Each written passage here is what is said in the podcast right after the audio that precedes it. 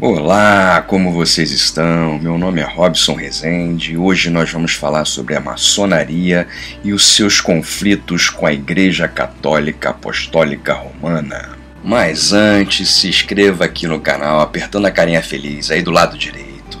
E não se esqueça de curtir e compartilhar o vídeo para que ele ganhe relevância. Então vamos lá.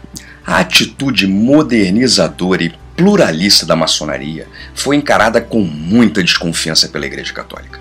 O desconhecimento do que era a ordem, os segredos das reuniões e os juramentos impostos a seus membros levaram a uma desconfiança generalizada por parte das autoridades da grande maioria dos estados europeus. Isso veio a se confirmar quando surgiu a primeira condenação dos maçons, isso em 1738, com uma bula papal do Papa Clemente XII. Começou daquele ano em diante um período de tensão e lutas quase incessantes entre as duas instituições. Papa Clemente XII nada mais fez do que seguir o exemplo de outros governos autoritários e pouco tranquilos com os quais se cercava a maçonaria católicos e alguns governos protestantes não eram simpáticos à situação de clandestinidade que os impedia de estar a par do que estaria acontecendo naquelas reuniões. A maçonaria representava um elemento perigoso à segurança dos reinos. Por isso, foi proscrita e banida pelos monarcas. Do mesmo modo, a tolerância religiosa, praticada e defendida pela maçonaria, rapidamente se transformou na principal motivação das críticas da Igreja. Ao serem acusados de suspeitos de heresia, os maçons eram ao mesmo tempo considerados maus católicos e maus vassalos.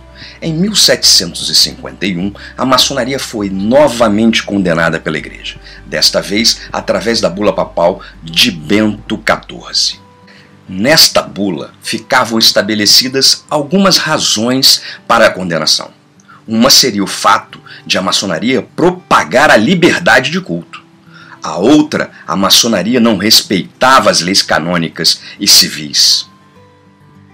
Em 1825, através de Leão XII, a igreja se colocava em conflito aberto com a maçonaria. Seguindo seus antecessores, o Papa Pio IX também condenou a maçonaria e os conflitos entre igreja e maçons estavam cada vez mais dramáticos. Durante os 25 anos de pontificado de Leão XIII, nada menos do que 226 documentos, isto mesmo, 226 foram produzidos pelo Vaticano para condenar e pôr em guarda o mundo inteiro contra a maçonaria. Em 1884, Leão XIII elabora o mais direto e amplo documento contra a maçonaria. E aí afirma: a primeira advertência do perigo foi dada por Clemente XII, no ano de 1738 e sua constituição foi confirmada e renovada por Bento XIV. Pio VII seguiu o mesmo caminho e Leão XII juntou os atos e decretos dos pontífices anteriores sobre o assunto e os ratificou e confirmou sempre. No mesmo sentido, pronunciou-se Pio VIII, Gregório V e muitas vezes, muitas vezes, Pio IX mas foi o episódio de 1877 o mais relevante para galvanizar definitivamente a narrativa antimaçônica.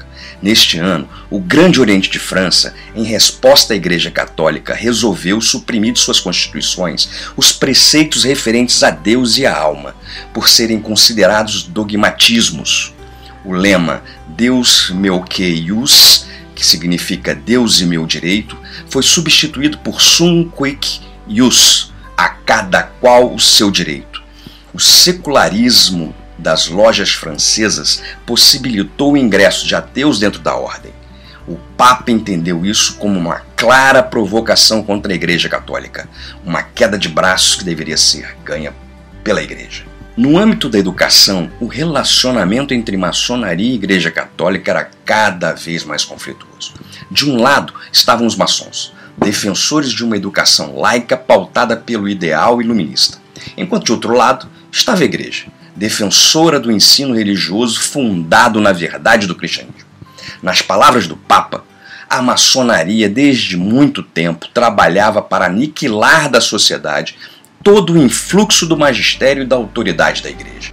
Parecia que igreja e maçonaria não se misturavam, como água e óleo, e que esse conflito jamais acabaria.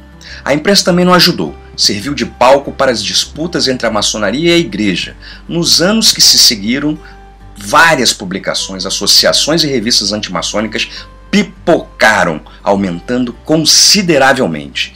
Na verdade, a igreja via que a franco-maçonaria era a expressão típica e inevitável da opinião filosófica. Por isso, a maçonaria é tão importante no mundo histórico e conceitual, por encarnar de maneira exemplar a química do novo poder, transformando o social em político e a opinião em ação.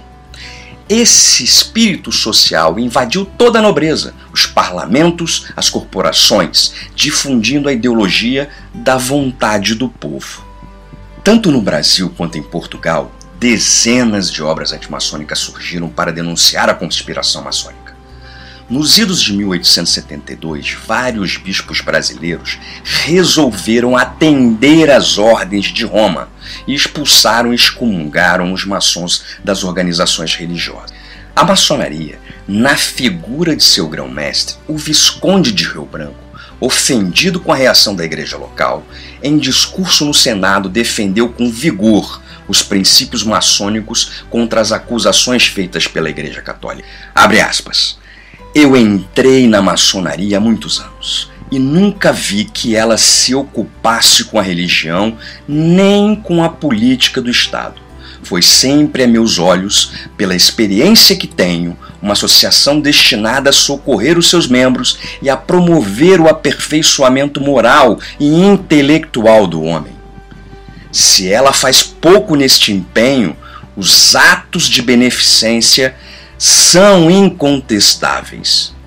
Muitas famílias recebem auxílios dessas sociedades, que se pretende estigmatizar, a que se pretende mesmo negar os foros de cidades no Brasil. Fecha aspas. O que foi amplamente apoiado pelos seus pares. Durante o período de conflito entre maçonaria e igreja, muitos livros antimaçônicos foram escritos com o intuito de manchar a imagem da ordem. O mais amplamente divulgado foi Os Protocolos dos Sábios de Sião. Livro este que é hoje considerado uma das maiores falsidades do século XX. Na verdade, a igreja e os monarcas autoritários precisavam achar alguém para culpar pelas mudanças que vinham ocorrendo desde o século XVIII e acharam o bode expiatório perfeito a maçonaria. Muitos anos se passaram até que os conflitos entre maçonaria e igreja esfriassem. Até mesmo foi retirado do código canônico a excomunhão. Entretanto, ainda existe alas da Igreja Católica que ainda hoje repudiam a maçonaria e exortam seus membros a não entrarem para a ordem. Infelizmente, muitos ainda se encontram na obscuridade da Idade Média, apesar de estarmos no século XXI.